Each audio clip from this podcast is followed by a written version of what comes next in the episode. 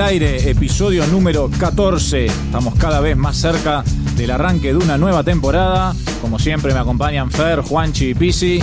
Los equipos se siguen moviendo, ajustando los últimos detalles para sus planteles. Desde el último programa que tuvimos ha habido algún que otro movimiento, nada muy importante.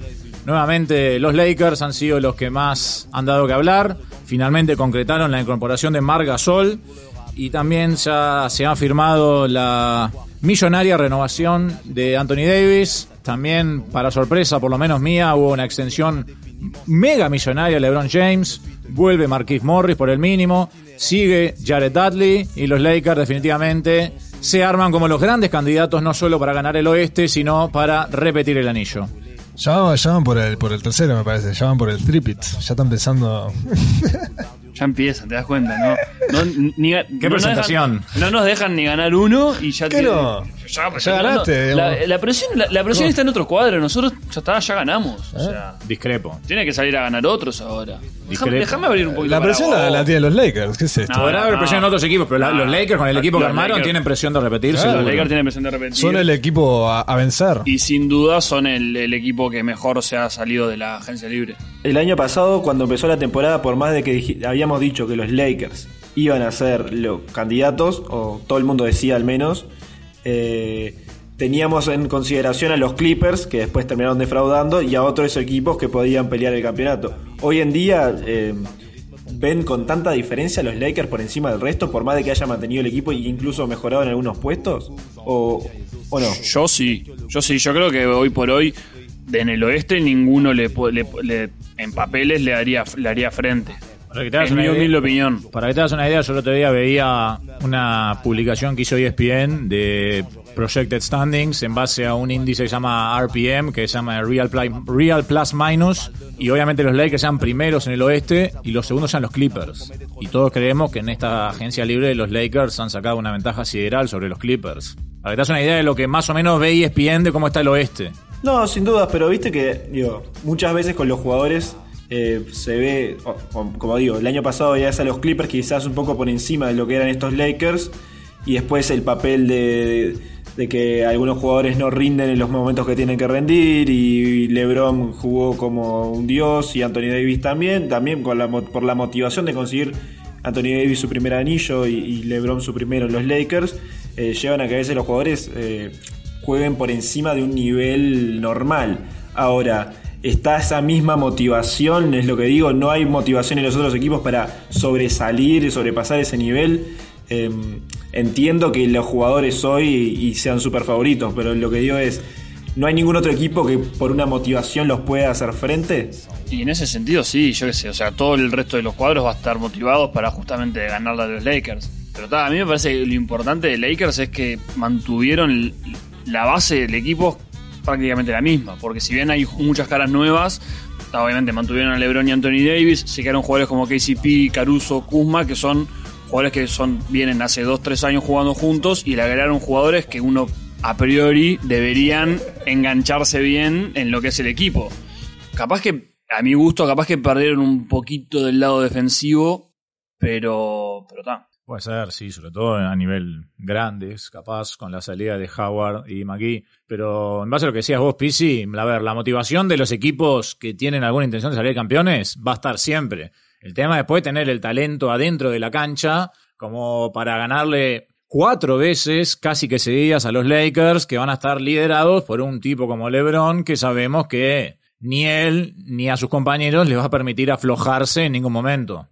Era como, básicamente como fue toda esta, esta década. Los últimos cinco años, todos los cuadros se armaban para derrocar o vencer a los Warriors. Antes era o los hits de LeBron o los Spurs. Siempre te preparás todo el año para el que pensás que vas a tener que cruzarte en las finales. Sí, igual yo creo que la diferencia con esa época, con esta época, digamos, es que en aquel entonces era muy difícil que le ganaran a esos Warriors de, Dura- de Durant y Curry. Ahora, o sea, yo no veo que los Lakers tengan esa diferencia respecto al resto que tenían en ese momento los Warriors. Puede ser, A mi sí, entender. Sí, para mí la brecha no es tan grande, pero de todos modos hay una brecha. Hay una brecha y tenés el objetivo, que es ganarle a los Lakers. Son los que tienen que defender. Hablemos del contrato que firmó LeBron. Son una extensión de dos años y 85 millones. A él se le quedaba un contrato más, un año más, así que van a ser tres años más de LeBron en los Lakers. Con la plata que se proyecta que va a ganar, va a ser el primer jugador en la historia en sobrepasar los 400 millones de dólares en ganancias por su carrera deportiva. Solo de, de sueldo. Solo de contratos en la NBA. Increíble. Y algunos datitos de color que se van viendo con la extensión. El primero es que eh, esos análisis que hacen de cómo mantendría sus números y eso, LeBron está en promedio para, en el que vendría a ser su último año de contrato, superar a Karim como el máximo anotador en la historia de la NBA. Y el otro es que para su último año de contrato, si los planetas se alinean, podría llegar a jugar con Bronny. O sea, no en el último año de contrato en Lakers, sino en su siguiente contrato. Cuando firmaría el pro. Cuando el- firmaría el. O sea, Ah. Si decide seguir jugando a los 38. Ah, entonces, y bueno. tendrían que aprobar también que. Por eso ya si se alinean los planetas. No Ahí sé va. qué es lo que hay que aprobar. Tienen que aprobar que, se, saquen el one and done de, la- de la universidad a la NBA y los jugadores puedan ir directo de high school a la NBA como fue el que fue Pero el- lo, que- lo que menciona Fer, eh, eso ya está en vías de aprobarse para el 2022. Así que, de todo andar bien, Bronny podría salir con 18 años de high school para jugar a la NBA. O sea, que tendría que Como firmar hizo su padre. Tendría que firmar una nueva extensión para poder jugar con el hijo. sí, aunque. No, tendría que firmar con el cuadro que draftea al hijo. Bueno, un nuevo contrato para un año más. Oklahoma, Oklahoma, que tiene todos los picks de acá de- a, Claro. a una década. O- Oklahoma o Pelicans, tipo Claro. uno de los dos. Capaz que San Presti le dice, te doy el pick, pero vos dame Lebron. Ahí tendría 39. 30, 39. Tendría, o sea, 38 tendría a 39. ¿Llega? Para mí llega. A ver, es Lebron. No, no o sé ese nivel, pero que llega, llega. O sea, Es el flaco que más cuidó su cuerpo en toda. O sea, si su gasta millones Si en- su objetivo es jugar con el hijo, lo va a lograr, no, no. A ver, un lo- Lebron a 30%. Y como lo preveíamos, Anthony Davis se tomó su tiempo y exprimió al máximo posible. Son 5 años y 190 millones. 90.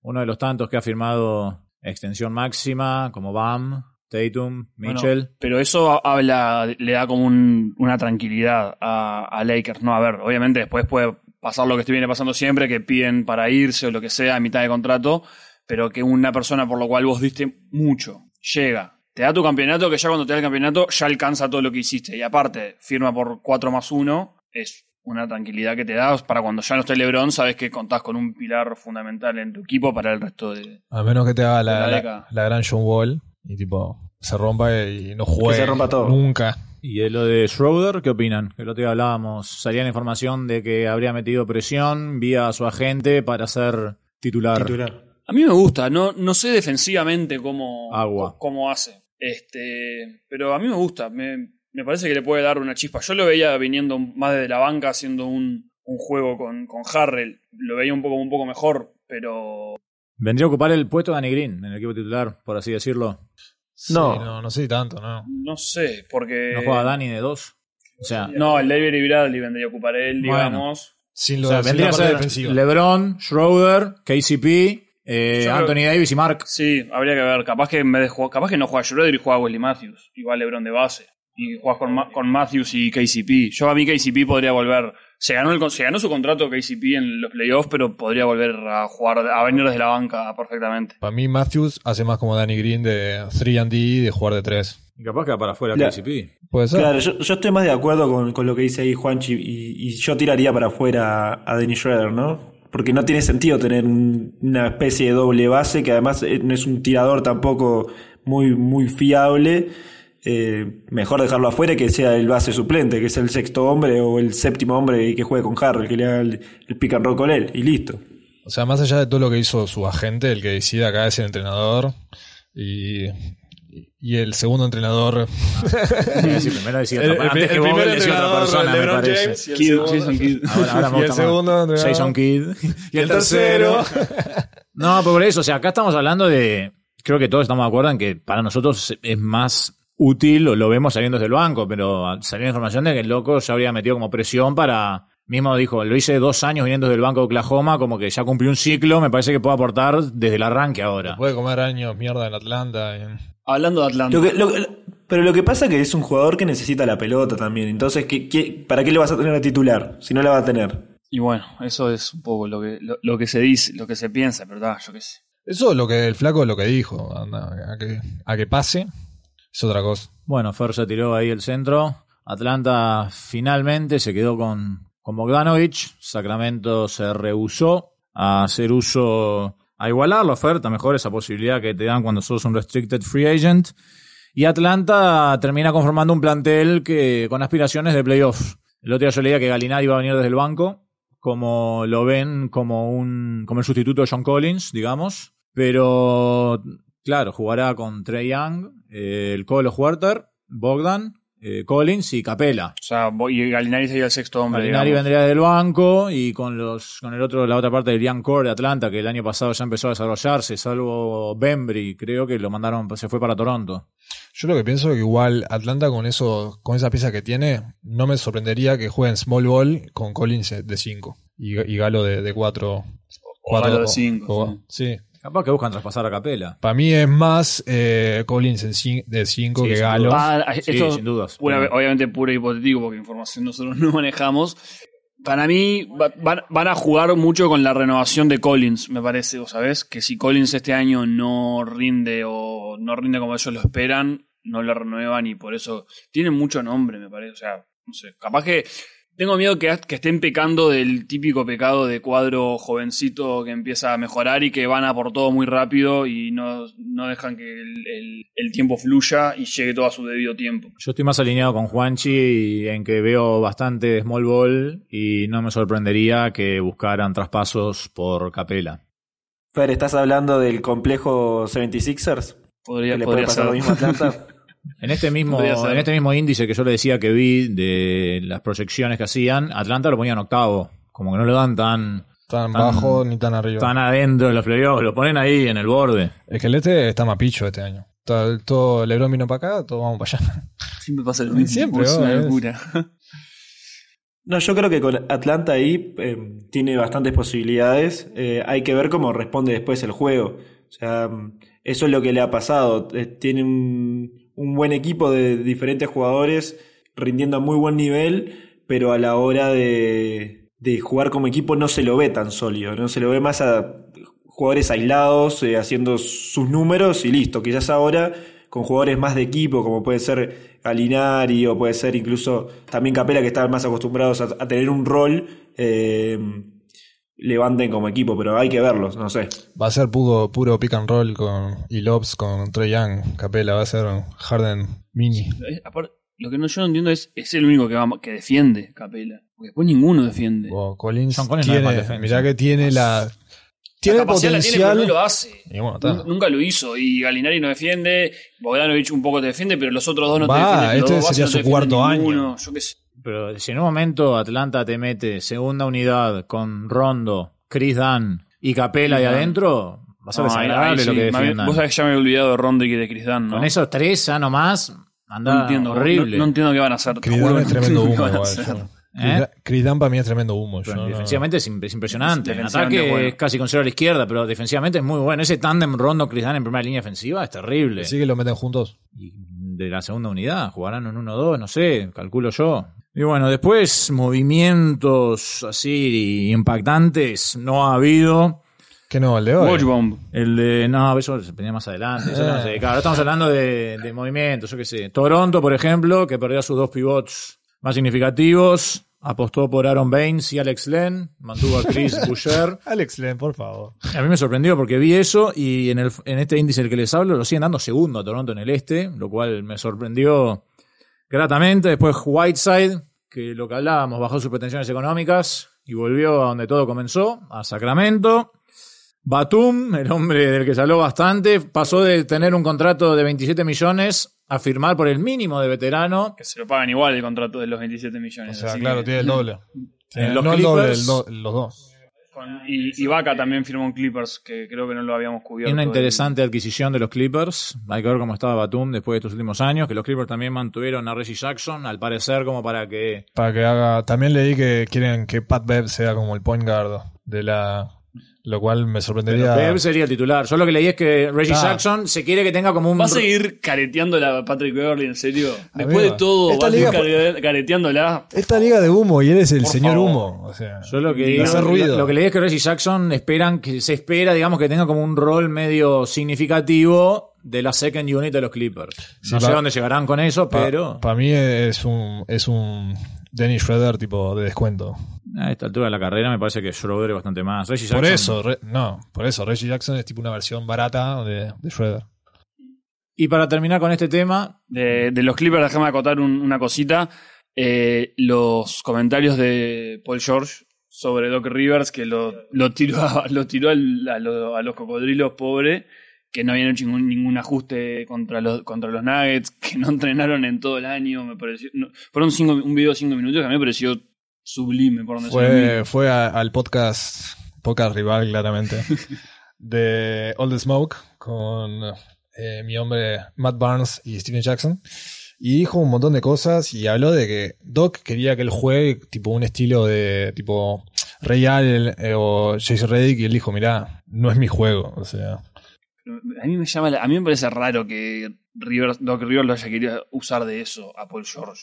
lo que pasa es que querían que la ofensiva vaya por, por Leonard, cuando en verdad para mí, humildemente, debería ir por George y que Leonard encuentre sus lugares y sus, sus momentos. pasa que Kawhi es un tipo más. No necesita tanto el, Ninguno de los fluido. dos puede ocupar ese rol que quería Doc Rivers, pero de los dos, el más que el que más lo podría llegar a hacer es Paul George, porque es más tirador. Eso es un mal esquema según la especialidad que tenés. son dos jugadores que se generan con la pelota en las manos, o sea, pero si vos querés que uno de los dos sea un JJ Redick o un Ray Allen, es claramente Paul George, por más que él no sabe, no juega eso, ¿no? Porque si bien es un buen tirador, no tiene esa habilidad para desmarcarse y salir de cortinas y catch and shoot saliendo un rulo que tienen esos dos, esas dos bestias. PG 13%.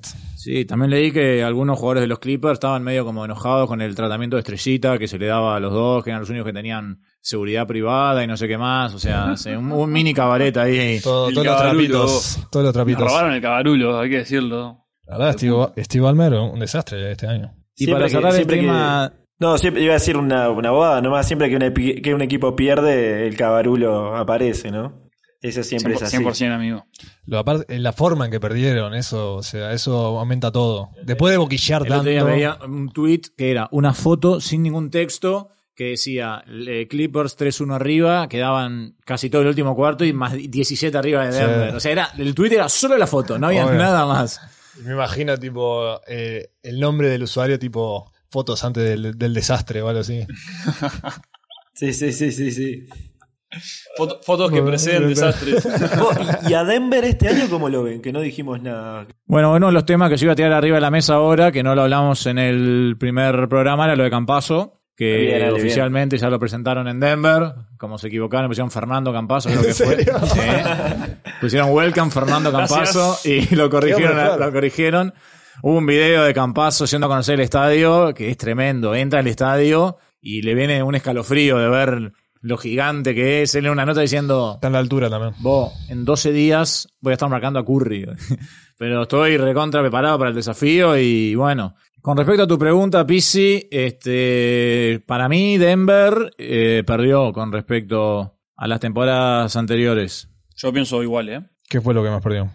Si te has perdido a Jeremy Grant, ¿A Plumlee? a Plumlee, que, está, que es el 5 suplente, pero es un, que tenía sus 12-15 minutos por partido que rendía, y perdió gente de la, de la Tory Craig, creo, si no recuerdo Sí, mal. Craig que, además. son todos jugadores. defensiva a por ver, salvo. Jeremy Grant, son todos jugadores más de rol que otra cosa, pero tampoco trajo nada como para recuperarlos, porque Campaso es un jugador que, si bien defensivamente puede, o sea, le, pone muchísimo empeño, es un jugador para la NBA, es un jugador chico para defender. Entonces, se le puede llegar a complicar. Y después no tiene mucha cosa defensiva. Gary Harris demostró un nivel bajísimo. Will Barton defensivamente no es lo mismo que ninguno de los otros que se fue. Entonces, como que para mí perdieron en el aspecto defensivo, que es donde más le faltaba. Sí, también. O sea, llevaron a Michael Green, renovaron a Millsap. Bueno, a Denver eh, esto de ESPN lo proyectan quintos en el oeste. ¿Y vos, Pinocho, cómo lo, cómo lo ves? No, eh, estoy de acuerdo contigo, Fer. Em, igual eh, me quiero ver este Denver después del el gran envío anímico que fue la burbuja, ¿no? Igual que los Suns. Después de ese 8-0 quiero ver el de estos Suns rompiendo toda la temporada y que no sean los mismos Suns que vemos todos los años. Porque Es muy probable. es muy divertido. Pero ta, a mí lo de los Suns me gusta. Me gustó que se han llevado a Chris Paul. Porque es como que ta, les da algo, algo por lo cual mirarlos, por lo menos. Porque después, si no son Sacramento, ¿viste? Todos esos, no sé, esos cuadros que no, que están en, el, en, el- en la parte baja siempre y es aburrido. Charlotte, yo qué sé. Por lo menos le dan un poco de Los picante Knicks. al. Pero los Knicks, por lo menos, ves el Madison cuando juegan los Knicks, yo qué sé. No ves a los Knicks. o sea, directamente no los ves a los Knicks. Y para cerrar el tema agentes libres, la dinastía Ball está por completo en la NBA, ya que salió la afirmación de que Lee Angelo Ball firmó con los Detroit Pistons. Detroit nos sigue dando que hablar en esta agencia libre. Sí, sí, sí. sí. Este, pero la dinastía Ball está completa en la NBA, la verdad. La VAR. Estaba, tu tío que estaba, que estaba proud. Igual eh, debe ser un viaje, ¿no? Que tus tres pibes jueguen en la, en la NBA. Preguntale a los Holiday. Al Bueno, también. los Holiday. Pero que O a los Antetokounmpo. Juegan solo dos. Los juegan tres. Ah, los tres, es verdad. Tienes razón. Y, y hay un cuarto, imagínate. De- que es- seguro es mejor y seguro es el que no llega a jugar a la No, NBA. se decidió tipo no ir a la NBA, tipo se quedó, eh, va a quedarse una- un, un rato más en Europa, no sé. Creo que es el que decían. Que es el mejor, tipo- Literal dicen que es el mejor de los No, cuatro. y Siempre dicen- Giannis, ya o sé, pero siempre dicen lo mismo de todo. Tipo, el, el hermano no, no sabe cómo jugar, no sabe cómo jugar el hermano, no sé qué. Tanasi no se dijo, de este sí. lo que tengo que chequear es el contrato de, de Liangelo, porque es, Es, por es tipo no, 10 es días. no garantido, sí. No, O sea, no no garantizado. es un perdón. 10 day o un exhibit, no sé qué. Exhibit 10, que eso es un, es un contrato por un año no garantizado. Lo- cuando lo quieran echar, lo echan. Exactamente. Exacto. Eh, va a depender de él. Y ahora vamos a hablar de, de la bombita, de la wash bomb, que nos llegó a todos. Se había hablado que sí, que no, que sí, que no. Finalmente, Houston y Washington decidieron intercambiar bases. Russell Westbrook se muda a la capital, mientras que Juancito Pared, después de dos años sin jugar, se va para Texas a jugar con Harden en los Rockets. Los escucho. Y con Marcus Cousins. El retorno. Que, que tuiteó el emoji de la careta picarona. Eso no lo vi. Sí, cuando se confirmó el trade, Bowie, tweet que era el emoji de la carita picarona. Para contexto, fueron compañeros en la Universidad de Kentucky, John Wall y Damarcus Cousins.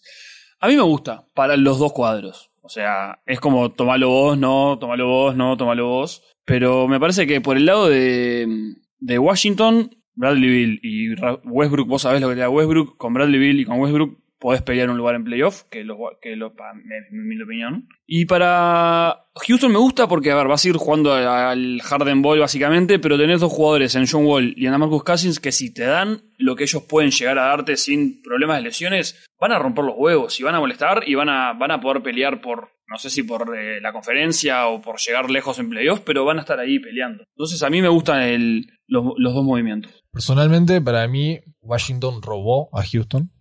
Porque un tipo, o sea, Westbrook es un MVP, es un triple doble machine.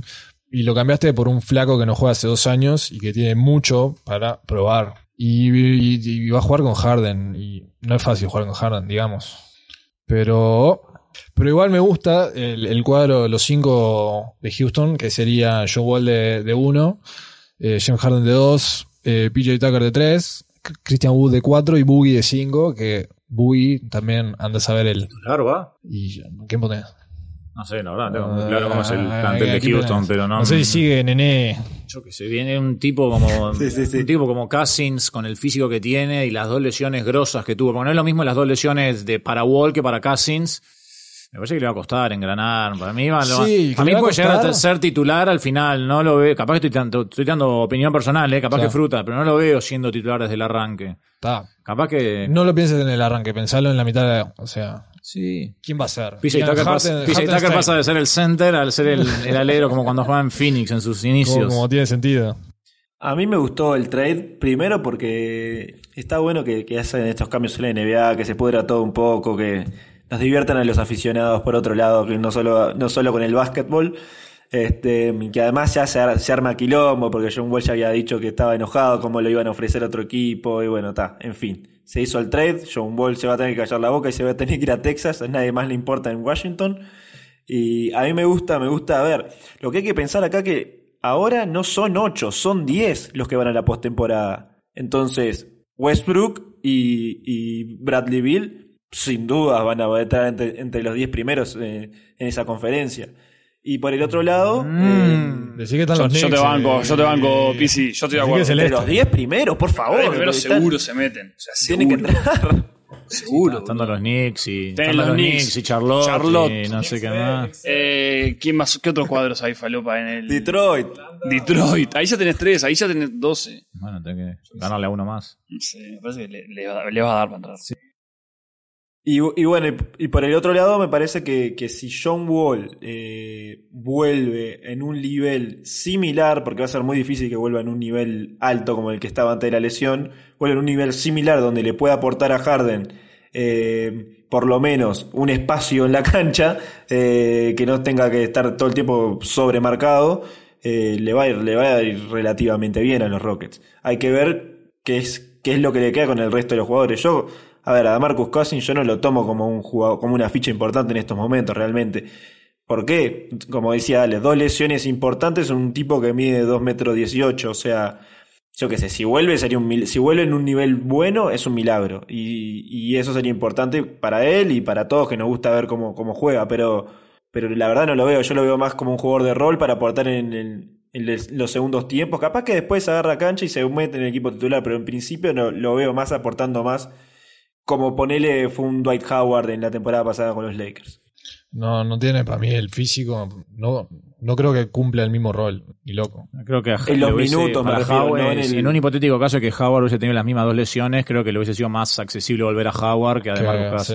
A los que le va a ir bien es a los strip clubs en, en Houston. Sí, Se van fuerte. para arriba con John Wall y Harden. ¿Sabes cómo? ¿Sabes cómo? Si bien, si vos comparás nombres, gana Washington. Para mí, eh, poniendo todo sobre la bolsa, gana Houston. Me gusta más la adquisición de Wall para Houston que la de Westbrook para Washington.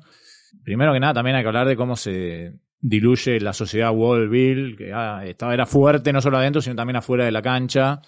Pero mm, yo el otro día lo hablaba con un amigo, le mando un saludo al Vare. Este, veo más complicado el tándem, para que se entiendan bien, eh, Westbrook-Bill que Wall y Harden.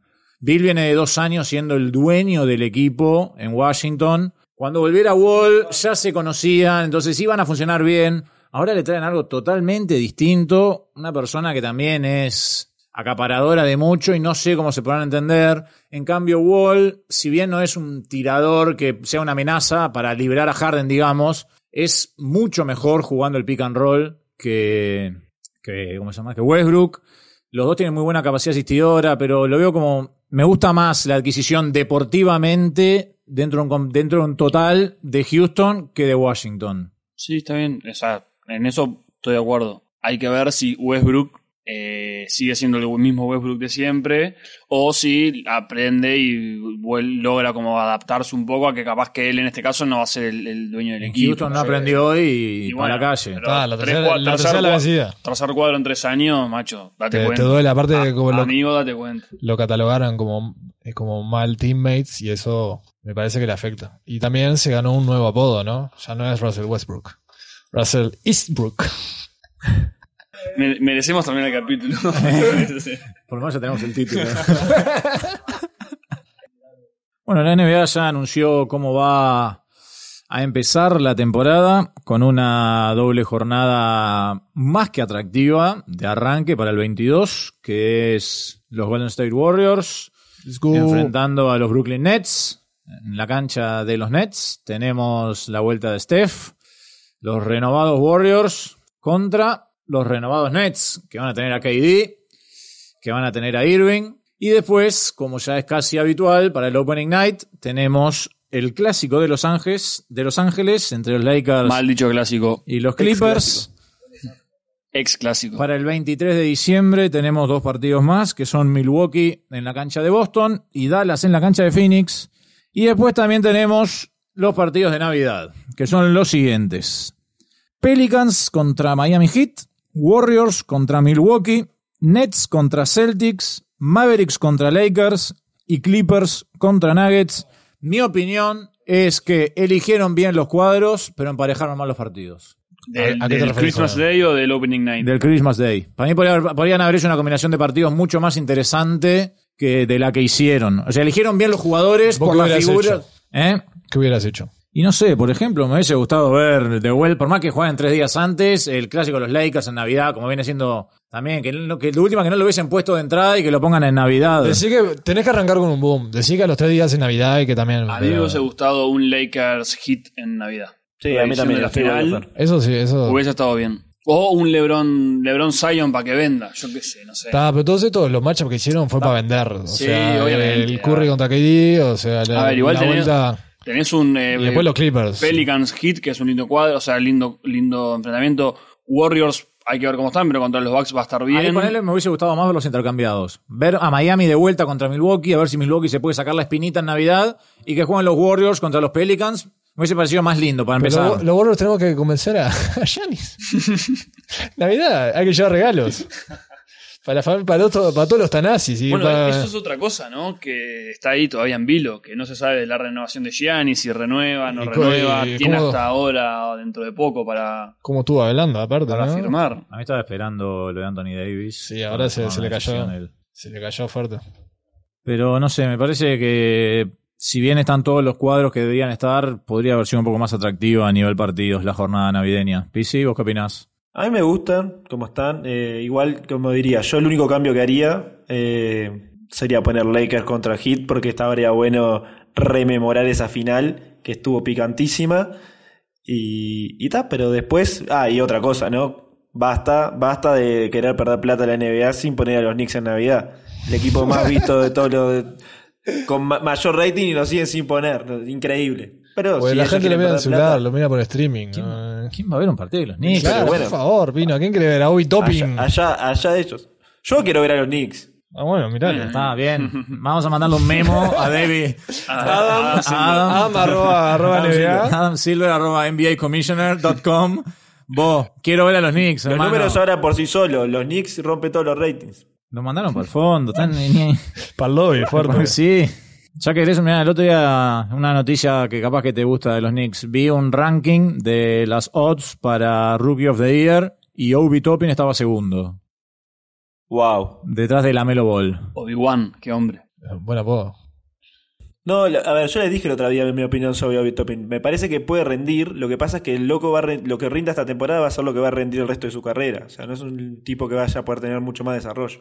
Pero bueno, esperemos que ¿Has leído algo de los Knicks? Además de que se llaman a Kid Gilchrist. ¿Cómo está Obi Toppin? No, hay que felicitar a los Knicks que no se llevaron a Westbrook. Bien, hicieron una buena al fin, amigo. No, al revés, una mala. Tendrían que haberse llevado a Westbrook. Bueno, todavía estamos Pará, tiempo no sé por qué, pero ¿eh? se me acaba de venir a la mente. El otro equipo falopa del este es Cleveland. No, sí. Porque hablando de que New York no se llevó a Westbrook, me acordé que Cleveland se llevó a McGee. O sea, le hicieron el favor. Vuelve a Jack Team a, ¿Qué, a institu- full qué institución fuerte. hicieron todo para los Lakers, los, los Cavs? cuando hablaste de favores, me acordé del favor que hizo Cleveland para que los Lakers puedan llevar a Mark. Drummond y McGee en el mismo cuadro, hermoso. Cleveland. Sí, no, Cleveland es tremendo. Hay que ver, seguirán desarrollando el young core ese que tienen en el perímetro de jugadores aceptables, como Sexton, Garland y el otro que no me acuerdo el nombre. Kenny Porter. Hasta que no llegue Brony, no va, no va a tener de vuelta un equipo como la gente Cleveland, te digo. Ah, imagínate eso. Mirá, mirá si draftean a, la- a, a- draftea a Bronny. Cleveland para que LeBron vaya a retirarse at home. Millones. Buah, Y eso estaría- viaje, eso estaría ¿eh? lindo. Ahí sí. Bueno, muy bien. De esta manera llegamos al final de este episodio. En los que vendrán ya vamos a entrar un poquito más en detalle analizando las conferencias, haciendo proyecciones y lo que nosotros vemos. Y bueno, a la espera de que arranque oficialmente la temporada, ya incluso para el próximo capítulo vamos a tener partidos de preseason ya, ya disputados. Así que muchas gracias a todos y nos reencontramos la próxima. Chau. Sur